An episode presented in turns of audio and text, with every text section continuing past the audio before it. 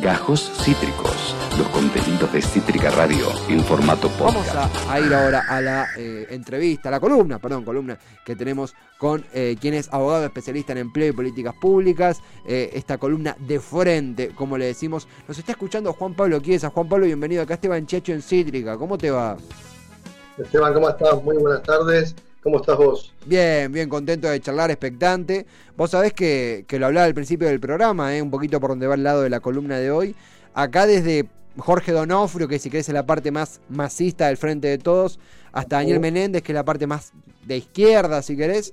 Eh, todos mantuvieron la misma frase, pasar del plan al trabajo. Todos decían lo mismo. Incluso en un principio sonaba raro, ahora ya está bastante establecido. Vos estás estudiando eso, hay una movida de Sergio Massa para atender eso. ¿Cómo, viene la mano en ese aspecto, Juan Pablo, vos que lo andás estudiando? Bueno, sí, vengo trabajando hace bastante eh, un proyecto que lo va a impulsar Sergio Tomás Massa, el presidente de la Cámara de Diputados. Es un proyecto de impulsar planes sociales por empleo.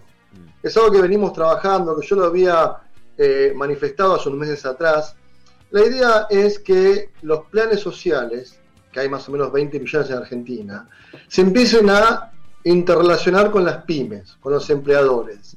Entonces, a medida que los empleadores necesitan mano de obra y la necesitan, empiecen a contratar las personas que tienen un plan social. Durante un tiempo, que va a ser durante un año, el Estado va a seguir pagando el plan social, la diferencia del sindicato respectivo de la actividad de la empresa lo paga la empresa y en un cabo de un tiempo se elimina el plan, queda efectivo en la empresa y vas eliminando planes. El proyecto que yo trabajé, que lo estamos limando, es un proyecto a, tres meses. Por ejemplo, yo tengo dos empresas directamente que hacen poner eh, gráfica o plástico o hacen eh, eh, gastronomía y tengo personas, empresas sociales que tienen experiencia en gastronomía, como, bartender, bachero, ayudante de mostrador, o una persona que sepa del mundo gráfico, insertarla en la empresa durante tres meses. En esos tres meses el Estado sigue pagando el plan, la diferencia la pone la empresa, y a los tres meses, chau plan. Eliminas el plan y quedas efectivo en la empresa. Entonces, cada tres meses eliminás un número alto de planes y en un año se estima cortar con el 80% de los planes sociales. Así empezás a generar bienes y servicios y el consumo empieza a elevarse. Ahora bien, tres meses. ¿Por qué tres meses, Esteban? Porque en la ley de contrato de trabajo, la 2744, hay tres meses de periodo de prueba. Artículo 92 bis. Son tres meses para saber si una persona es idónea para un puesto de desempeñado. Si en tres meses no quedas efectivo, te pueden despedir sin causa. Que es lo que hablamos la otra, la otra vuelta. La indemnización por despido no va a proceder. Pues yo tengo tres meses para conocer la idoneidad del trabajador, si es apto o no para el puesto que fue contratado. Así de a poco vas eliminando los planes. Y la empresa, que se somete a estos beneficios de tomar trabajadores, se le va a perdonar lo que le paga la FIP. Lo que yo te había dicho. Lo que la FIP recauda con las empresas, no lo recaudaría por un tiempo determinado, que es el dolor de cabeza de los empresarios. Sí seguirá pagando la obra social, a la ANSES, a la RT, para no desvirtuar la seguridad social ni el sistema de obras sociales. Pero la FIP que deje de recaudar con las pymes, porque acá el problema no son las indemnizaciones o porque echas una persona, como dice Elisa Carrillo, que es una barbaridad que dijo que le costó fortuna eh, echar una, una persona de casa particular, eso es una mentira, una chantada lo que dijo, porque no es verdad. Acá es ayudar a las pymes desde la FIP. Y ahí las pymes empiezan a tomar trabajadores. El proyecto de masa es parecido, pero tiene un poco más de grises y eh, no está tan aceitado, por eso todavía no, está, no se está trabajando. Desde el miércoles pasado que iba a ingresar el proyecto. Pero como yo te digo, si careces de, tecnicismo o capacidad para temas laborales, es muy complejo. Si dejamos en manos de un economista cuestiones de trabajo o de economía laboral, estamos complicados, porque no podés ver solamente lo que requiere una parte. Tenés que ver las dos partes. Tenés que proteger al trabajador y auxiliar a las pymes que los dos son el motor de la economía. Eh, la verdad, Juan Pablo, eh, yo ah, lo había leído acá, quiero citar la, nota concreta que había sido de ámbito, no lo había comprendido tan en claro hasta lo que lo explicaste vos ahora. Queda muy esclarecido. Nosotros, durante la crisis, nosotros como argentinos, digo, en la crisis del 2001, en su posteriori, y la recuperación económica durante el gobierno de Néstor Kirchner, eh, a las clases con poca capacidad de ahorro que gastaban la plata automáticamente, se le brindó diferentes planes para que circulara la guita, se multiplicara, bueno, una clase de economía que yo no voy a dar porque no es mi, rama, pero un poco ahí se origina, eh, si bien ya vienen de mucho antes, los planes sociales que obviamente hoy, 18 eh, años después a la asunción de Kirchner, tienen una connotación diferente y entendemos que es esencial que esa gente se inserte en el mundo del trabajo en blanco. No lo decimos solo nosotros o no lo compartimos aquí, sino que lo dice el propio gobierno nacional. Eh, en cuanto a la implementación mencionaste los grises de, Sergio Massa, un plan que, un proyecto de ley que se va a tener que votar también. Eh, la verdad, por cómo lo decís, es esencial justamente para ayudar a la matriz laboral. ¿Crees que puede haber alguna resistencia? ¿Crees que puede haber algún tropezón? ¿Cómo crees que puede evolucionar esta propuesta que parece bastante, bastante interesante y bastante necesaria? Nadie puede resistirse al incentivo del empleo, a la generación de puestos de trabajo, a incentivar la economía laboral, a que generar bienes y servicios. Pero claro, eh, Sergio Massa fue el único actual político de esta alianza de gobierno nacional que tuvo la capacidad de, eh, impulsar la suba del mínimo imponible de ganancias, la baja de ganancias de las empresas e impulsó el proyecto de esto. El gobierno nacional, vos me decís de Menéndez. Menéndez es una persona que habla del empleo ahora. O sea, a mí me gustaría ver si el gobierno nacional eh, hablaba de esto con un resultado diferente de las pasos, mm. porque se dieron cuenta que hoy los planes sociales o el existencialismo no los llevó a ningún lado, porque hoy los sectores más vulnerados o más desprotegidos ya se cansaron de llevarles algo o asistirlos por un tiempo determinado. Necesitan más dignidad como seres humanos y trabajar, porque el plan social es asistencia social.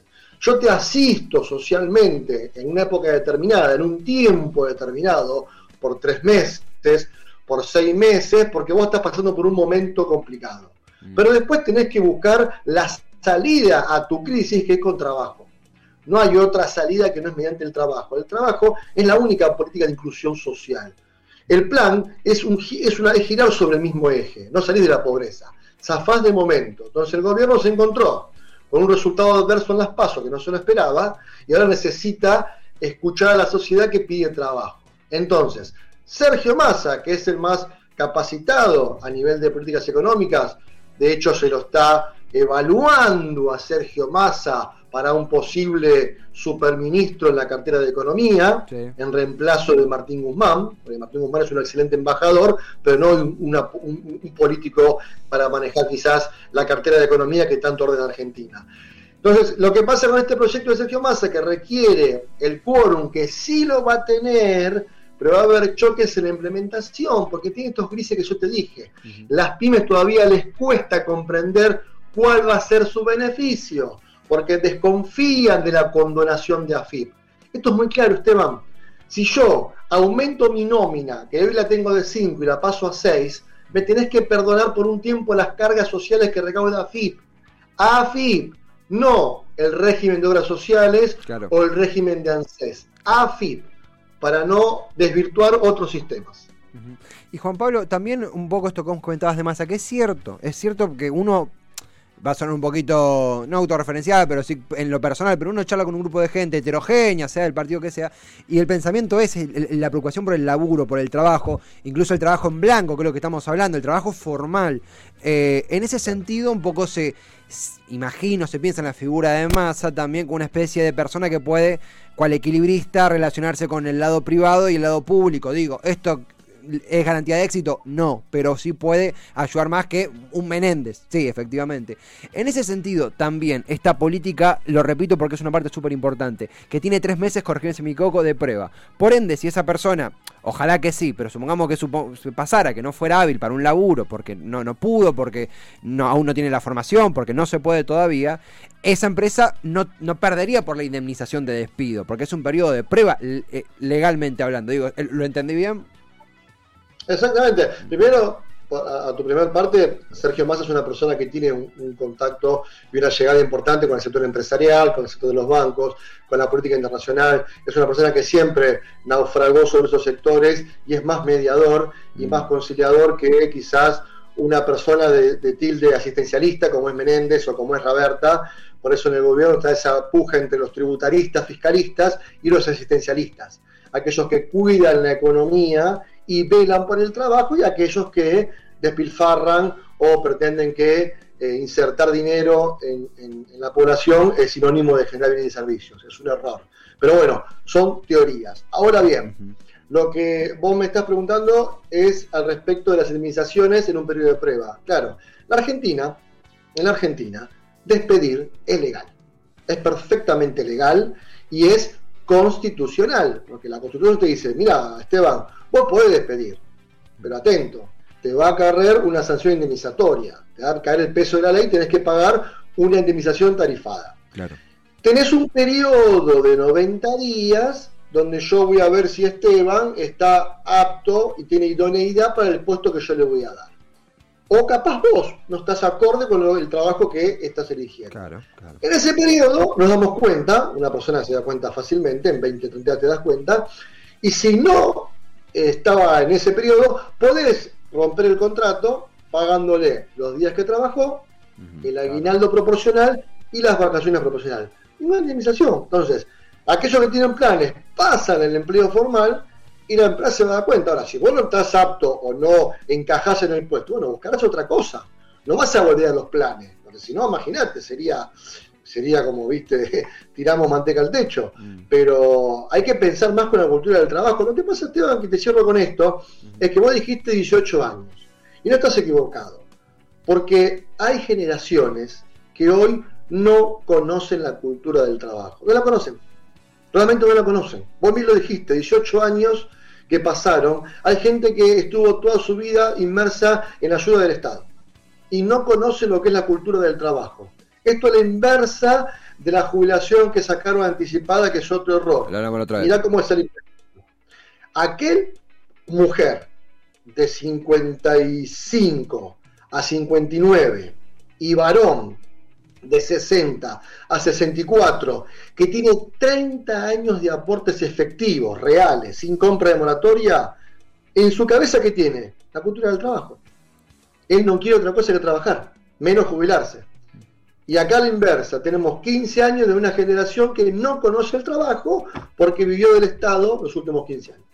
Y Juan Pablo, algo que ah, ah, ya sé que está cerrando, ¿no? Pero esto que mencionábamos de eh, lo que son los últimos 18 años, lo complementa esto también más hablando como eh, yo tengo 24 y la otra problemática eh, de los que crecimos, bueno, yo era muy chiquito cuando estuvo la crisis del 2001, pero los que crecimos, qué sé yo, 2015, 2016, donde entramos al mundo laboral en los últimos 5 o 6 años, el otro mundo que supongo que podemos incluso hasta charlar en otras ocasiones, es la informalidad. Es realmente, creo que hay eh, cultura de trabajo desconocida y también hay un bloqueo de la cultura del laburo, que es la informalidad que viste que hay gente que pretende que uno labure 10 horas seguidas por 5 lucas. Eh, creo que es igual... sí, perdón. No, no, estás en lo cierto. De 18 a 29 años es el problema que tiene Argentina en la inserción laboral. 18 a 29, inserción laboral y clandestinidad laboral. El 40% está en negro y ahí se, están sumergidos todos. De 30 a, a, a 35 ya hay más hay más tecnicismo, más capacidad, más experiencia, y a partir de los 40 está fuera del sistema. Mirá que, que cómo es un giro, pero 18 29 es la problemática de la Argentina porque el, joven le cuesta insertarse por diferentes cuestiones, por falta de experiencia, por falta de capacitación, porque las empresas no se, no se capacitan y se interiorizan con el trabajo del futuro, y el trabajo en negro está fuera de piel. Mm. ¿Por qué? Te dice, che, mira, tomo, te pongo negro, me ahorro una plata y te la llevas vos. Y la persona está con necesidad, lo toma. Y el empleador zafa a pagar la... O sea, es una tentativa el trabajo negro del sistema argentino. Por eso requiere una actualización urgente de leyes laborales, una actualización de normas tributarias, una protección mejor al trabajador y auxilio a las pymes que son las únicas que generan empleo genuino mm. y son el motor de la economía, Pero, me voy a repetir, de 18 a 29 años, la problemática de trabajo en negro e inserción laboral es gravísimo. Sí, es gravísimo. me, ha pasado amigos que, se peleaban con los viejos que le decían vos sos un vago de mierda porque se iban de laburos que laburaban de 0 a 8 de la mañana por, por una chirola y realmente dejaban salud en ese, en ese trabajo. Eh, Juan Pablo, la verdad, quedó, a ver, es una frase que escuchamos mucho en este programa, planes por trabajo, poderla bajar a la tierra, darle una radiografía, entenderla desde adentro es algo vital para tener herramientas para analizarla y para entenderla. Muy, muy, muy completo como siempre, agradecerte siempre el tiempo y si te parece, próxima semana seguimos conversando acá en, Cítrica, ¿te parece? Sí, por supuesto. Sí, a ver, eh, ojalá, quórum va a haber porque la oposición no se va a jugar mm. a no bajar al recinto en un programa, se lo va a discutir en el recinto y hasta se lo va a dar vuelta en el recinto. Ojo que no vuelva a comisión y se lo dé vuelta, pero sí lo van a tratar, pero va a tardar. Ahora, planes por empleo es urgente. Y te propongo, por supuesto con tu consentimiento del programa, la próxima columna hablar lo que es un éxito en Europa, en Asia, al mundo laboral, que es la reducción de la jornada. Mm. Reducir la jornada laboral, lo que significa eh, el incremento de la productividad en, la empresa y el incremento de lo intelectual en el trabajador, la parte recreativa, cómo trabajar menos por el mismo salario produce mejores beneficios. Esto viene de, Oriente, viene de Asia, pasó por Europa, está visitando Chile y esperemos que la idiosincrasia argentina nos permita entender que pasar de calidad a cantidad. Vas a ver que menos horas efectivas es más que más horas en forma ociosa. Eh, total, pero profunda y totalmente de acuerdo. Me interesa mucho tener este tema en la próxima semana, acá en el de frente, acá en, Tormenta. Sí, sí, vos sí. Eh, doy el quórum, doy afirmativo.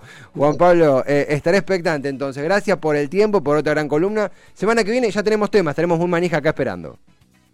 Por supuesto, gracias, te felicito por el programa porque es, buenísimo. Así que un saludo para todos. Gracias, muchas gracias Juan Pablo, gracias a vos. Juan Pablo Quies, abogado especialista en empleo y políticas públicas, presidente de Actitud Renovadora, eh, en su de frente, eh, ahondando en el proyecto presentado por, encabezado por Sergio Massa, con las diferenciaciones que él propio metió en torno a eh, lo que se va a debatir próximamente en el, en el, Congreso de la Nación y que básicamente es esta consigna. Eh, trabajo por planes, lo que aquí hemos escuchado tantas veces y que hoy nos detuvimos a analizar un poco de la mano de Kiesa en su de frente. Acabas de escuchar Gajos Cítricos. Encontrá los contenidos de Cítrica Radio en formato podcast en Spotify, YouTube o en nuestra página web.